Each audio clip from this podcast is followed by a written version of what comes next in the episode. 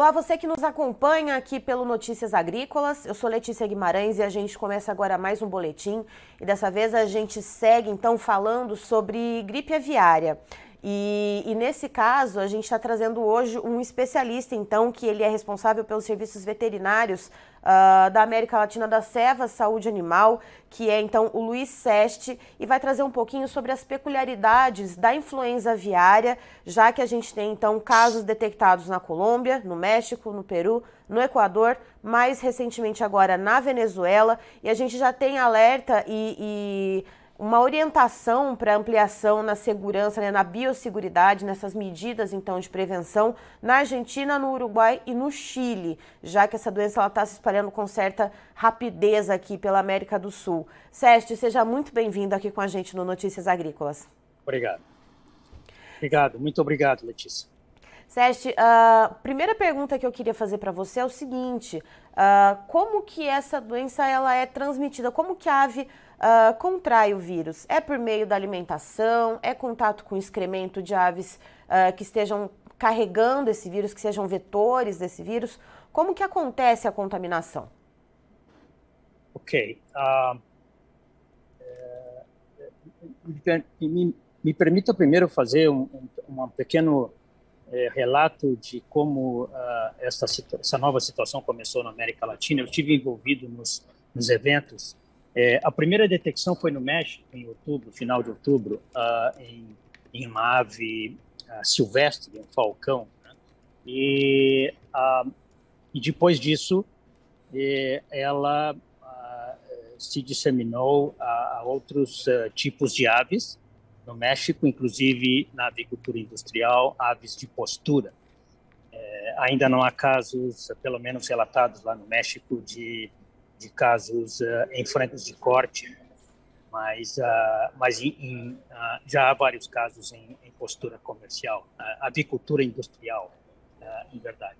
É, e, então, de, logo depois disso, duas semanas depois, apareceu o segundo relato, é o primeiro relato na América do Sul, na, na, na Colômbia, na, na, na, divisa da Colômbia com o Panamá, é, igualmente em aves, em aves selvagens, aves migratórias, e depois uh, um, um, segundo e um terceiro na Colômbia também, aí já em aves uh, de fundo de quintal, que a gente chama. São aves uh, que criadas em fundos, em fundos de quintal como aves de alimentação e subsistência para pequenas famílias. Né?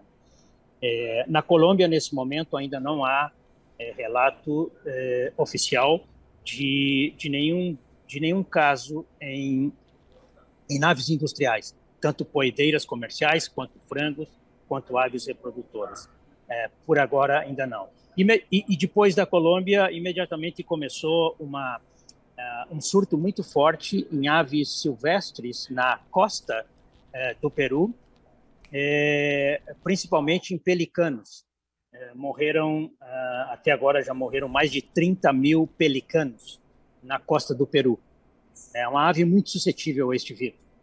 É, e, uh, e, pouco depois, no Peru, também já, uh, já, já houve detecção de casos em pelo menos uma granja, uma granja comercial, uma, uma, pequena granja comercial de postura comercial, mas enfim, uma granja industrial, com 30 mil aves, eh, foram todas eliminadas, etc.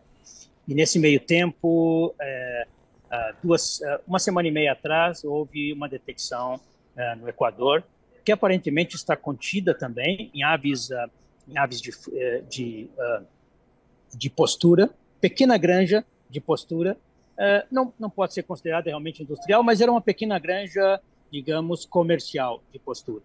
Né? E depois já não se teve mais nenhum caso eh, no Equador. Bem, uh, obviamente, muito relacionado com a pergunta que tu fizeste antes, a, a como, como que esse vírus se dissemina, a, grande disseminação mundial, basicamente, é por aves uh, migratórias, como tu já deves ter ouvido né, em outras entrevistas. Essas aves, muitas dessas aves são resistentes ao vírus, mas se infectam e uh, o, o, disseminam, excretam esses vírus aonde elas baixam para descansar, nos lugares de descanso durante a sua rota migratória. é, e aí elas podem transmitir o vírus a, a outros tipos de aves. É, e outro ponto importante é que algumas dessas aves migratórias são suscetíveis ao vírus. Então elas podem morrer, por exemplo, adoecer e morrer em uma dessas áreas de descanso durante a, a sua rota migratória e aí uh, se tornar uma fonte de disseminação do vírus. É, o vírus é excretado, inclusive por pessoas. Né? Esse foi um grande problema, talvez uma das razões pela qual o que aconteceu no Peru, que, os vírus, que o vírus saiu de pelicanos que estavam morrendo na costa para é, este caso que houve é, em uma grande industrial de produção de ovos.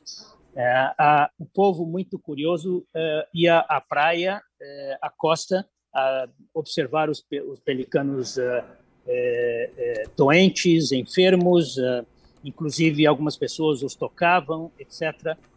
Isso é, é extremamente perigoso, muito, muito perigoso, porque é muito fácil contaminar-se as mãos ah, ao, ao, manejar uma ave que está enferma pela influenza aviária. O vírus basicamente é excretado via cloacal, nas fezes, e também via oral, é, por via aerógena pela, é, pela boca, é, pela respiração da ave enferma. São as duas maneiras. Né? E uma vez excretado no ambiente, ele pode uh, durar um bom tempo, dependendo, dependendo da superfície onde ele se deposita, ele pode durar por um bom tempo, é, semanas, às vezes uh, meses, por exemplo, na água, em água fria, por exemplo, e esse é um problema com as aves migratórias. Né? E ele pode ele pode durar bastante tempo aí, sempre infeccioso.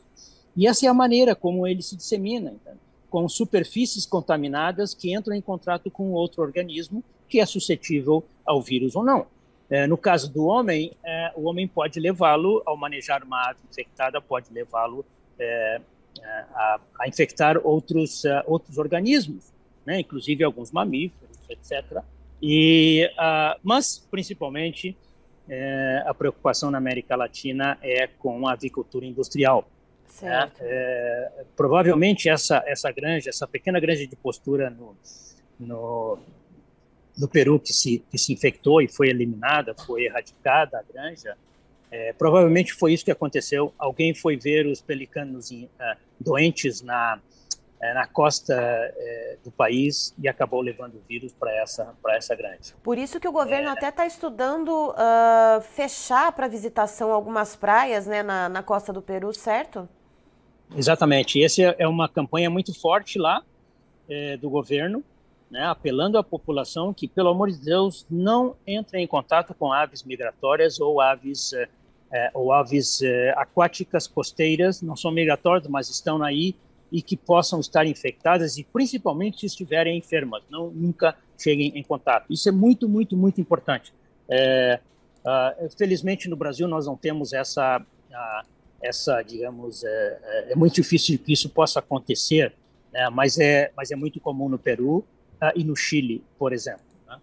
É, então essa é a maneira como o vírus se dissemina. Ele vai é, a, alguém leva o vírus em alguma superfície, pode ser nas roupas, pode ser nas mãos, é, é, em algum, a, algum material que a pessoa esteja carregando, levá-lo a uma granja, a uma granja comercial de aves, por exemplo. Né? É, é, esse vírus, apesar de ser considerado um vírus que é não muito resistente ao meio ambiente, realmente não é, é mas, perdão, em determinada situação, Uh, por exemplo, se ele está numa superfície com muita matéria orgânica, ele pode durar muito mais tempo. Né? Uma superfície que esteja à sombra, que não esteja exposta ao sol, por exemplo, ele dura mais tempo também. E várias outras uh, situações.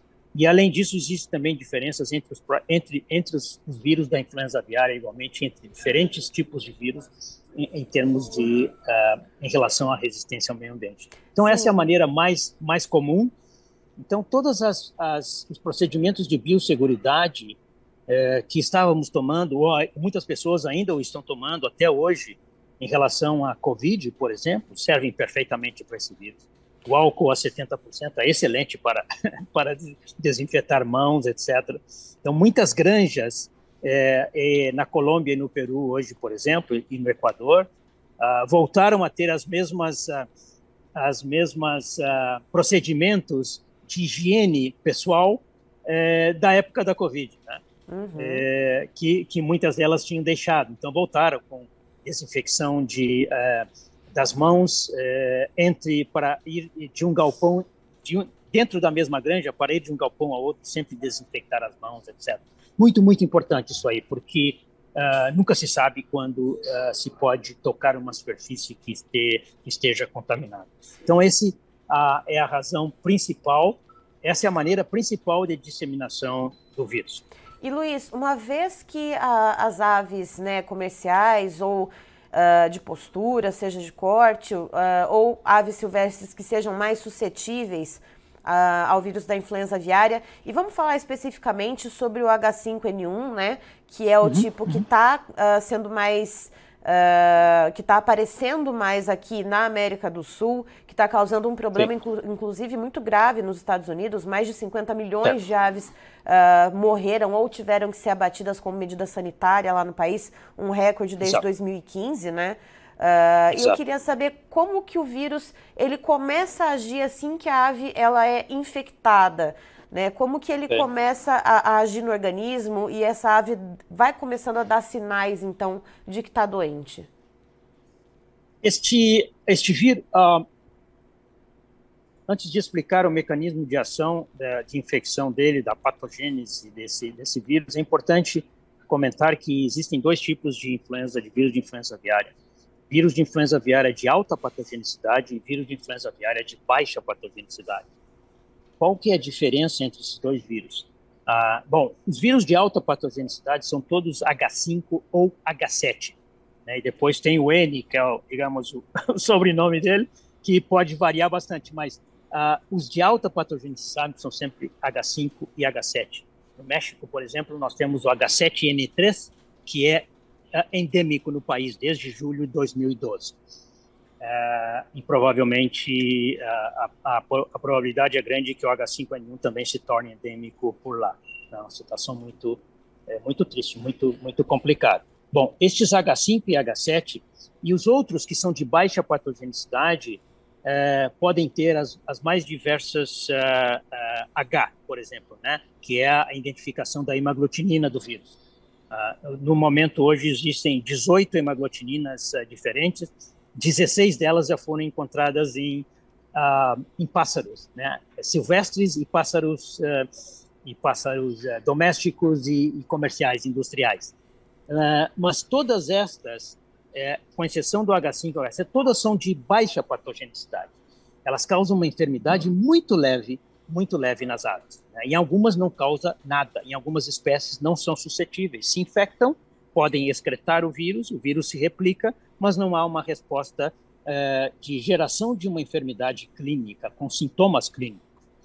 Bom, o, os, os, de alta patogenicidade, como este H5N1, que está nos Estados Unidos e acabou chegando uh, no México, e agora aqui na, na América do Sul, uh, é, uma, é, um, é, um, é um tipo é, especificamente esse que tem uma subclassificação uma subclassificação específica que é o, o clado, né? ou seja, o grupo, o grupo ao qual ele pertence, é uma maneira de, de subclassificar o vírus. Então, ele é o H5N1 do clado é, 2344B.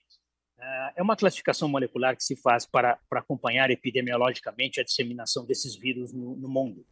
Uh, este, este vírus especificamente é muito complicado. Nós temos H5N1 e H5N8 que têm exatamente o mesmo clado. Né? Então, uh, eles, ambos estão nos Estados Unidos, e agora o H5N1 chegou no México e ah, acabou chegando aqui na América, na América do Sul igualmente. Esses vírus, ao infectarem a ave, ah, eles, ah, em, em, sendo de alta patogenicidade, ele tem uma propriedade, uma propriedade exclusiva dele. Ele pode ser ativado no organismo da ave, em qualquer órgão, em qualquer sistema eh, do, do, do animal. Normalmente, os de baixa patogenicidade se replicam uh, um pouco no trato intestinal e no trato respiratório, traqueia, pulmões. Uh, esses de alta podem se replicar em qualquer órgão. Por quê? Porque para ser ativado, eles necessitam que esta hemaglutinina seja cortada por proteases. São enzimas que cortam proteínas, né, que digerem proteínas. E a proteína dessa hemaglutinina, dos de alta patogenicidade, tem uma característica eh, pela, pela composição dela, e ela pode ser é, ativada por um montão de proteases que estão em todos os órgãos do organismo. E aí, este é um problemaço, porque realmente eles podem infectar qualquer órgão no sistema. O que, que acontece? Uma vez que eles infectam a, a, as, as, células de um monte de órgãos, ocorre uma resposta eh, imune, uma resposta inflamatória, que é a resposta do, eh, do, do, do, uh, do organismo, a resposta imunitária do governo, uh, do, do, organismo para combater esta, esse vírus, este, este organismo que está infectando a ave. E essa resposta inflamatória desses vírus de alta patogenicidade é muito forte, é enorme. Ah, e o que acaba matando o organismo infectado é a resposta inflamatória. É, porque é, o, o, organismo se dá conta de que está acontecendo uma, uma infecção generalizada em todo o organismo da ave. E ele responde com uma resposta muito, muito forte contra essa infecção, contra esse processo inflamatório. E essa resposta é que acaba matando é, o organismo. Vocês ah, todos ah, ah, devem lembrar que durante a fase do Covid ah, 2021 era comum a notícia né, de pessoas que eram uma, é, tinham uma resposta imune muito mais forte ao Covid e morriam muito mais rápido, né? pereciam uhum. muito mais rápido a enfermidade, enquanto que outra, com outras não acontecia nada é exatamente a mesma coisa. Então, esses vírus de alta patogenicidade induzem uma resposta uh, imune muito forte. A defesa do organismo é que acaba matando, eh, matando a ave eh, pela resposta. Outras, outras uh, existem outras enfermidades de aves são muito similares, como a, a, a doença de Newcastle velogênica, por exemplo, exatamente a mesma coisa. Exatamente a mesma coisa. Então, uh, é a, as ave, a ave pode morrer em função dessa resposta muito forte, resposta imune, resposta inflamatória, em menos de 48 horas. É, então, é, existem casos uh, nos quais eu já estive envolvido em que uh, morriam uh, 80% de um galpão com 30 mil aves em 48, 50 horas, mais ou menos. Todas as aves, praticamente todas as aves morriam. Algumas, é, sim, a, a, por favor. Era isso que eu queria perguntar para você. Em quanto tempo depois uh, de contaminada, né, depois de, de, de, infectada com esse vírus de alta patogenicidade, perdão, uh, quanto tempo que a ave uh, leva, né, para morrer? Então, vamos dizer assim, de, por causa da doença, né, sem ser por um abate ah. sanitário. e aí eu queria te perguntar uhum. também, já que você falou que às vezes em menos de 48 horas, né, essa ave contaminada uhum. pode morrer. É por isso que uhum. se precisa fazer o abate sanitário? Ou existe alguma medida preventiva além das questões de biosseguridade? Existe algum tipo de uhum. vacina, uh, algum uhum. tipo de prevenção para essa doença, além dessas medidas, por exemplo, de colocar tela nos galpões para que as aves não tenham contato uh, com aves silvestres, de fazer essas granjas, então, longe de áreas de pousio de aves silvestres e migratórias? É, é. Exato. Ah, sim, existem. Sim, existem. Ah, as medidas preventivas, eh, por exemplo, falando falando na América América do Sul, na agricultura industrial da América do Sul, onde nós, principalmente o Brasil, por exemplo, onde nós não temos a doença de Newcastle nem a doença eh, nem a influenza aviária, obviamente, é livre dessas duas enfermidades. Uhum. Então, a a, o, que nós temos como prevenção aqui é unicamente são procedimentos de biosseguridade. não, não existe outra no, no momento. Né? Então, as, aí é o que muitas empresas estão fazendo nesse momento, tratando realmente de, uh, de tornar mais estritos su, uh, seus procedimentos de biosseguridade. Né? Para fluxo de pessoas, equipamentos, visitas, eh, controle controle da, do, dos, dos, funcionários, dos, eh, dos uh, empregados das, das, empresas que estão em contato com as aves o dia todo, é, tratar de educá-los, realmente conscientizá-los da enorme importância é, dessa enfermidade é, e da facilidade com que eles podem trazer isso para dentro do local de trabalho deles, que é a granja, que é a indústria. Então, é o que tem hoje no Brasil. É, não, é, não, não existe mais nada no momento. Existem vacinas é, bastante eficazes, se pode controlar a, a, a, influenza aviária, tanto de alta patogenicidade quanto de baixa patogenicidade, com diversas plataformas de vacinas é, veterinárias, né? e muitos, é, muitos países as usam, México usa, a República uhum. Dominicana, Guatemala, são os três países endêmicos da influenza no, no, América, América Latina, e uh, uh, também na Ásia se usa muito, na África, é, o, o, processo de vacinação. Funciona muito bem, mas tem um pequeno problema político, é, na verdade, com a vacinação, que é o, é o grande problema no Brasil aqui, né? e bom, bom qualquer, qualquer outro país da América do Sul, mas principalmente o Brasil pela, pela exportação, e que uma vez que o país uh, comece a vacinar, uh, ele automaticamente é considerado endêmico à influenza aviária. Né?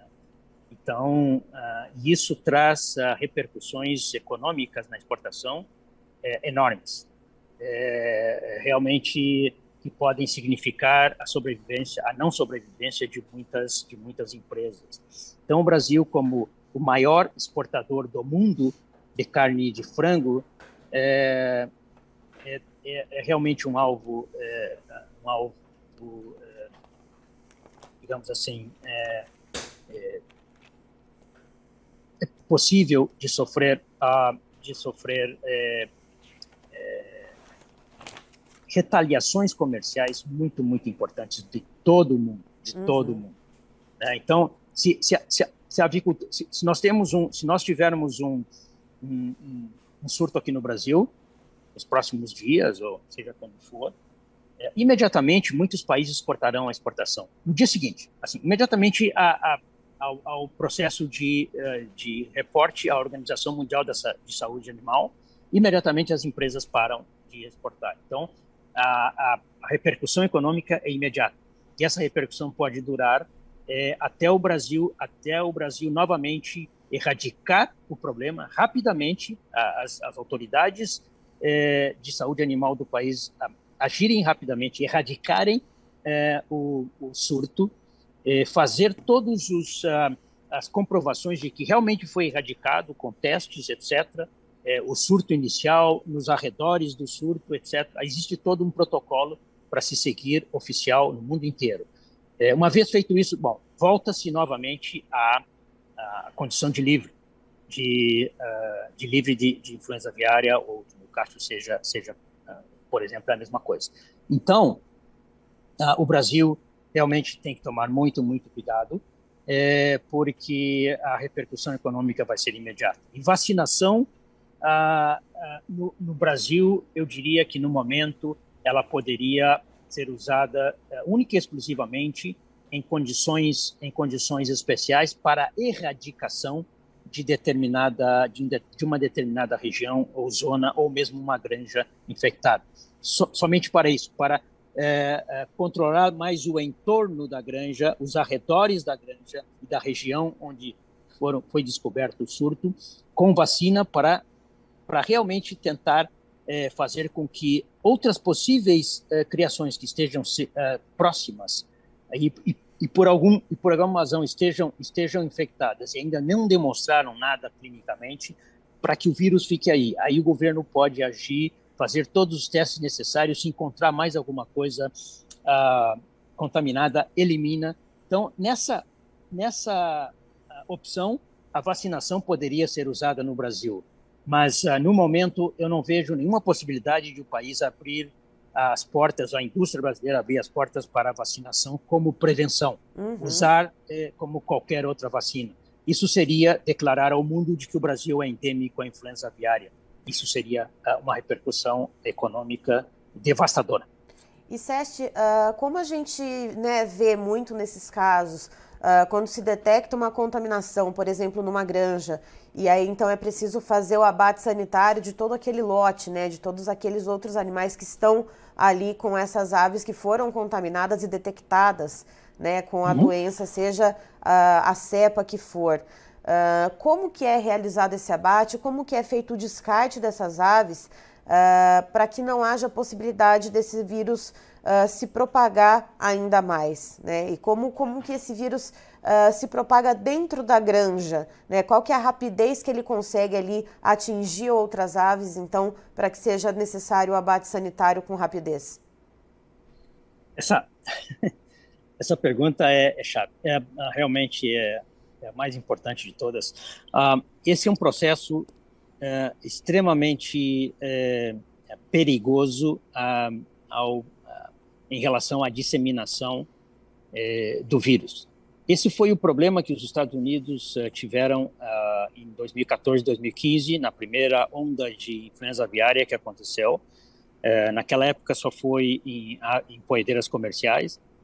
quem a grande maioria das, das da disseminação das disseminações da contaminação de outros sistemas de produção foram feitas pelo, exatamente pelo grupo de é, de pessoas encarregadas da, da, eliminação das aves em cada, em cada um dos brotes.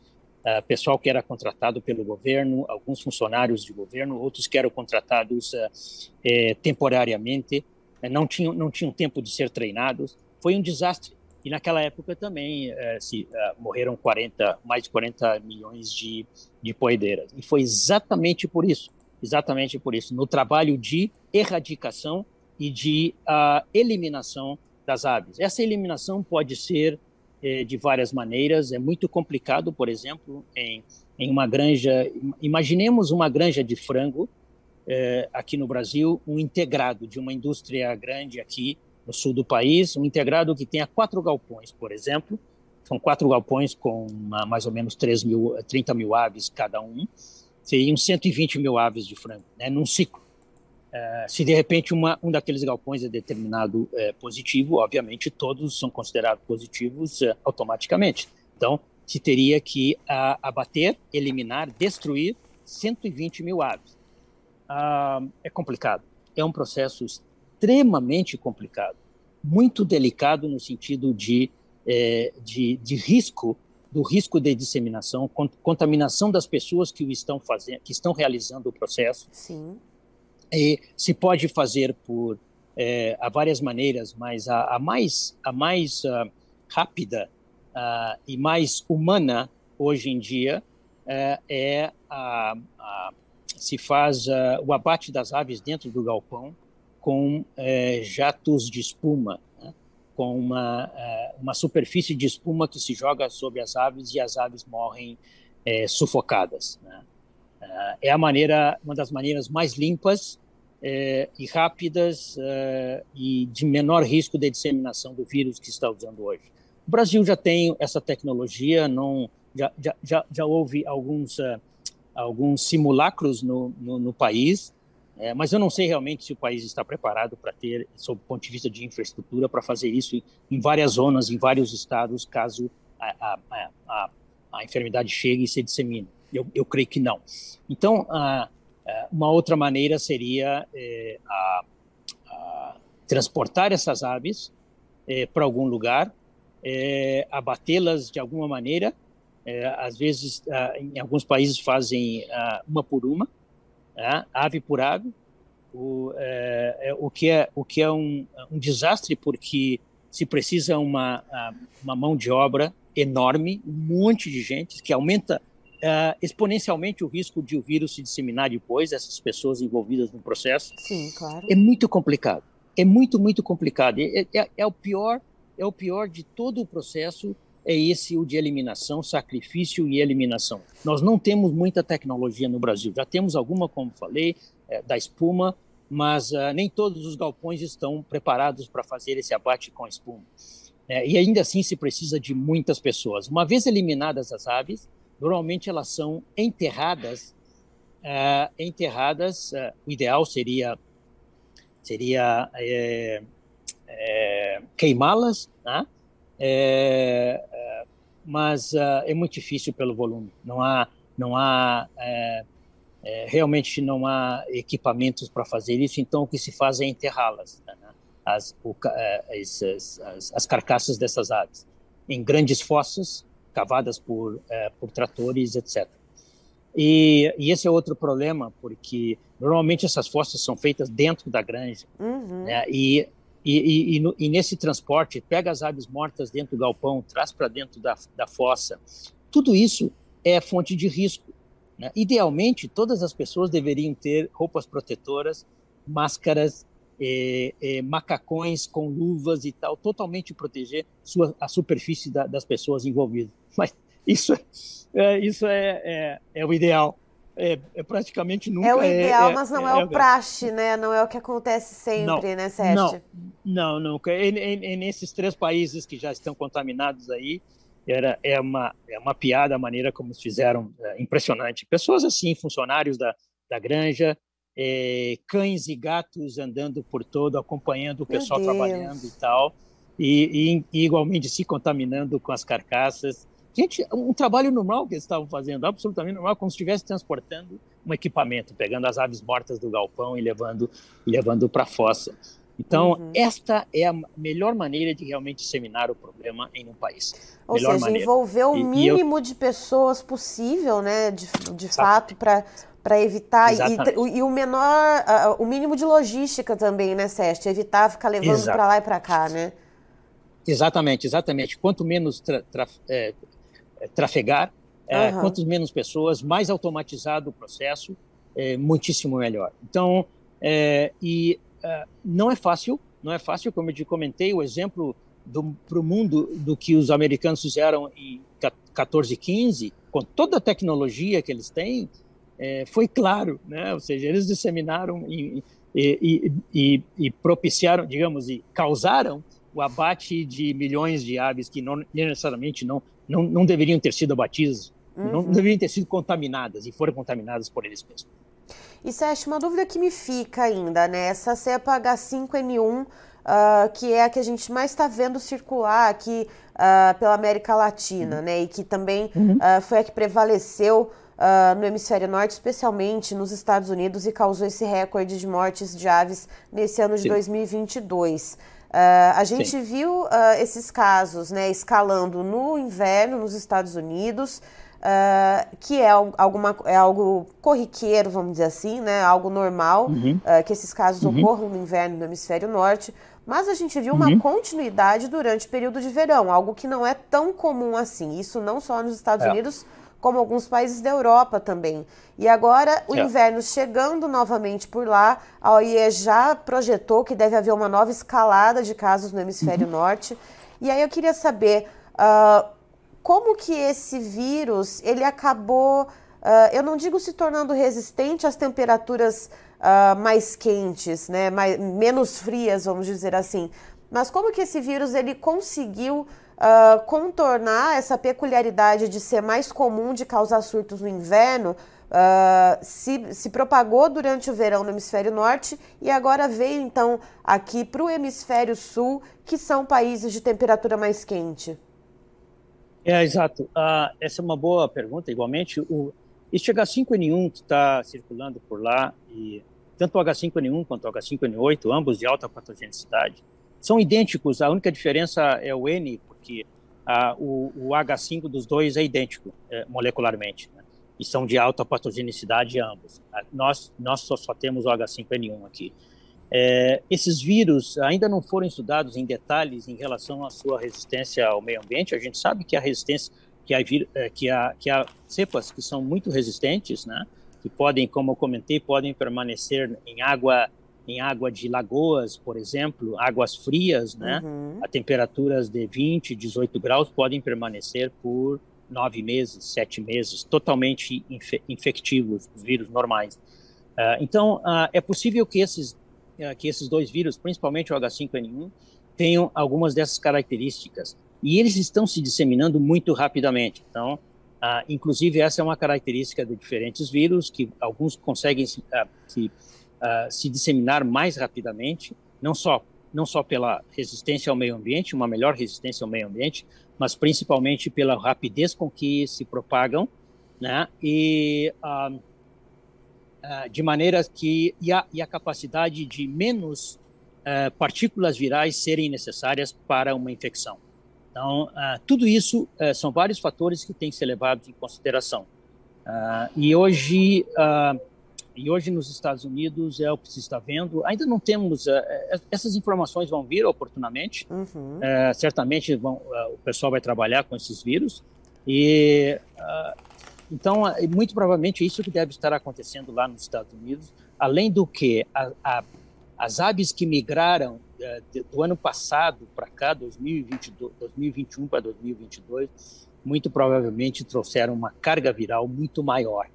É, isso pode acontecer eventualmente, aconteceu em 2014, 2015 e agora aconteceu em 2021 e 2022 e agora estamos entrando no, é, no já estamos no inverno lá de 2022. Né? Então, onde a transmissão é muito mais fácil pela umidade, pelo a, a, a, é, pelo agrupamento de aves né? e se encerram muito as aves. Então, uh, isso e, e, pelo estresse do, do, frio igualmente. Né?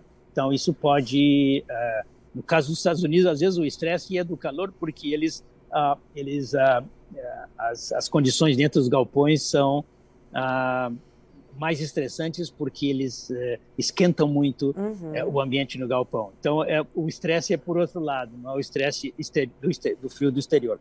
Então, tudo isso leva a uma mais rápida disseminação é, no inverno. Conosco é a mesma coisa, no, na, né, principalmente porque a gente se, se agrupa muito mais no inverno, as pessoas. Né? Então, ah, essa seria a razão principal. É, eu, ah, eu estou muito ah, surpreso com a, com, a com a velocidade que esse vírus chegou na América do Sul, duas semanas depois de ser detectado no México, é, ele estava na fronteira do Panamá com Colômbia.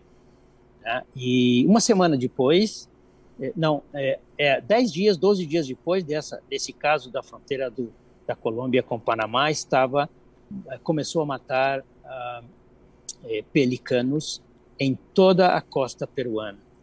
Realmente algo muito é, não é comum, não é comum que essa coisa se, se ah, se dissemine assim como um rastilho de pólvora, como disse, né? É muito, muito não não é não é comum, não é comum. Então esse vírus realmente tem uma capacidade de disseminação é, totalmente diferente esse H5N1 que está circulando hoje na, na, América Latina. E esse é um é um problema enorme ao Brasil. Uh, nós temos uma enorme, uh, gigantesca vantagem uhum. que nós uhum. temos a, a Amazônia protegendo o Brasil. É uma é, barreira natural, maneira, né? Natural, realmente, realmente é muito eficaz. É, de qualquer maneira, nós temos, ah, e nós não temos no Brasil locais de descanso de aves migratórias que sejam próximos a, a zonas de produção avícola. Não existe no Brasil e essa é, é, é uma excelente vantagem do país. Né? Ah, então, claro, nós temos vários locais de, de descanso de aves migratórias, estão no Nordeste, inclusive no Rio Grande do Sul existem dois, Lagoa, a Lagoa dos Patos e outras outras uh, zonas ali no, no, extremo sul do Rio Grande do Sul. Uhum. Pero, mas de qualquer maneira ali não existe, não existe uh, produção avícola industrial. E isso é espetacular. Já Peru e Chile, uh, as lagoazinhas de descanso de aves migratórias estão a 200 metros de granjas industriais de ah, avicultura. Seste, então, sim. Uma dúvida, você falou que não é comum, né, que esse vírus ele se espalhe com essa rapidez. Uh, a gente já tem respostas ou uh, prospecções, hipóteses do porquê que ele está se espalhando com essa rapidez? A, a única no momento é a, realmente a, a migração eh, das aves, uh, das, uh, da, a migração né, da, das aves migratórias uhum. viajando e, e essas aves estão é, muito mais contaminadas, mais espécies de aves e mais contaminadas do que normalmente tem acontecido no passado. Porque sempre existem essas aves contaminadas. O Chile tem um processo de, de monitoramento espetacular, então eles, eles detectam todos os anos é, uma infinidade, uma, um montão de vírus de influenza nas aves migratórias, né? inclusive de alta, de alta patogenicidade também. É, mas uh, isso é, provavelmente é o que está acontecendo nesse momento, porque uh, não tem muito sentido como aconteceu isso, é, o que aconteceu agora é, na, no, no, no, México, uhum. É, e, essa, e essa rapidez com que chegou na América do Sul. Realmente não tem muito sentido técnico-científico. Né? Então, há, há, várias, há várias é, digamos assim, especulações, né, hipóteses, é, mas não, não, não nenhuma ninguém, confirmação ninguém, por enquanto, né? É, não, nenhum, nenhum, nenhum país ha conseguido fazer investigação. Isso toma tempo, bastante tempo, né? Uh, e os países da América do Sul uh, não têm condições de fazer esse tipo de coisa. Uh, então, mas realmente é surpreendente. É surpreendente. Se, se, se, se olharmos, se olharmos a, a, a, esse tipo de disseminação que é acontecido em outros, em outros continentes, eu não lembro nenhum exemplo. Dentro de um país é fácil, está bem, se, se, se, dissemina rápido entre a agricultura, uma vez que comece na agricultura industrial. Uhum. Mas assim, o México está a, a, a zona onde encontraram o primeiro, uh, o primeiro brote nesse falcão está a mil e quase dois mil quilômetros da, da fronteira do, é, do Panamá com a Colômbia, que foi o segundo, é, a segunda detecção, na, a primeira detecção na América do Sul. Né? Então, uh, ou alguém trouxe e foi ali nesse local e infectou as aves, o que o que não tem sentido, uhum. uh, ou uh, ou realmente as aves migratórias que estão passando por aí estão muito, muito, muito contaminadas.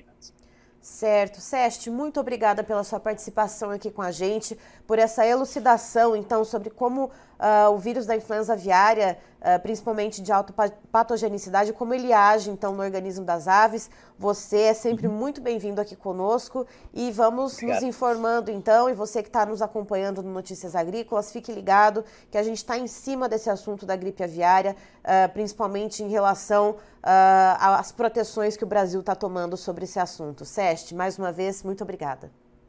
Eu que agradeço, Letícia. Foi um prazer. Muito obrigado.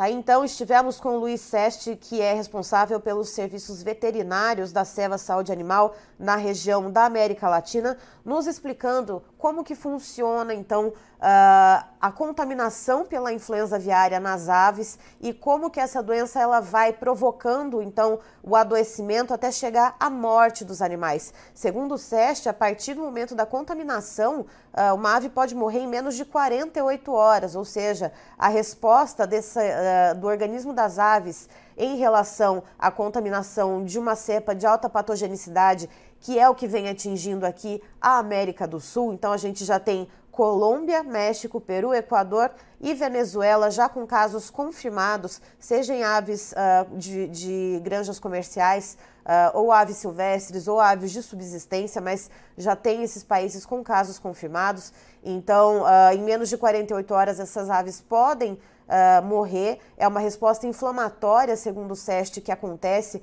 e isso pode acontecer em vários organismos, vários sistemas uh, do organismo das aves, seja o sistema respiratório, o sistema gastrointestinal. Uh, a gripe aviária de alta patogenicidade, ela dá uma, ela provoca uma infecção generalizada e essa ave vem a óbito. E pela questão dessa, dessa cepa, né, que a gente está falando, principalmente da H5N1, que está se prevalecendo tanto nos Estados Unidos quanto aqui na América do Sul, é, ela é de alta patogenicidade, então ela se espalha muito rápido, principalmente pelo excremento das aves, ou seja, assim que se detecta uma das aves doentes ou um grupo de aves doentes numa granja, é preciso realizar o abate sanitário.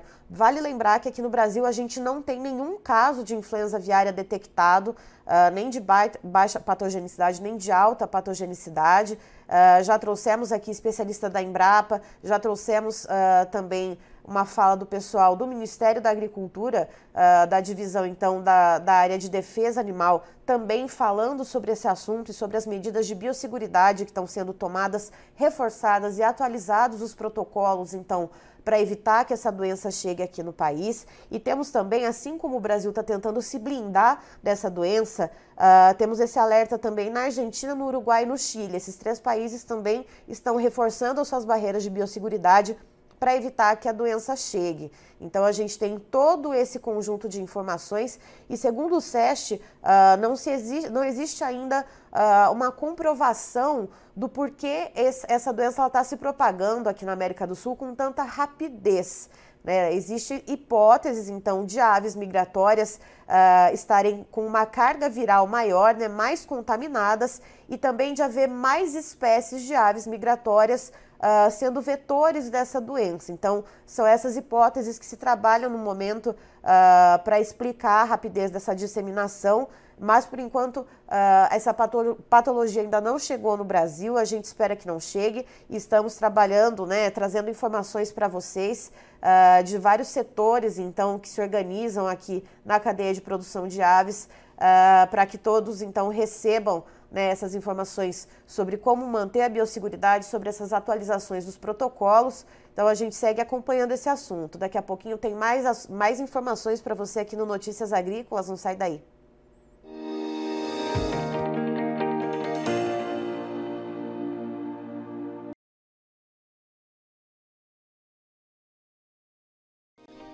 Se inscreva em nossas mídias sociais. No Facebook, Notícias Agrícolas no Instagram, arroba Notícias Agrícolas e em nosso Twitter, arroba Norteagri. E para não perder nenhum vídeo, não se esqueça de nos acompanhar no YouTube e na Twitch Notícias Agrícolas Oficial.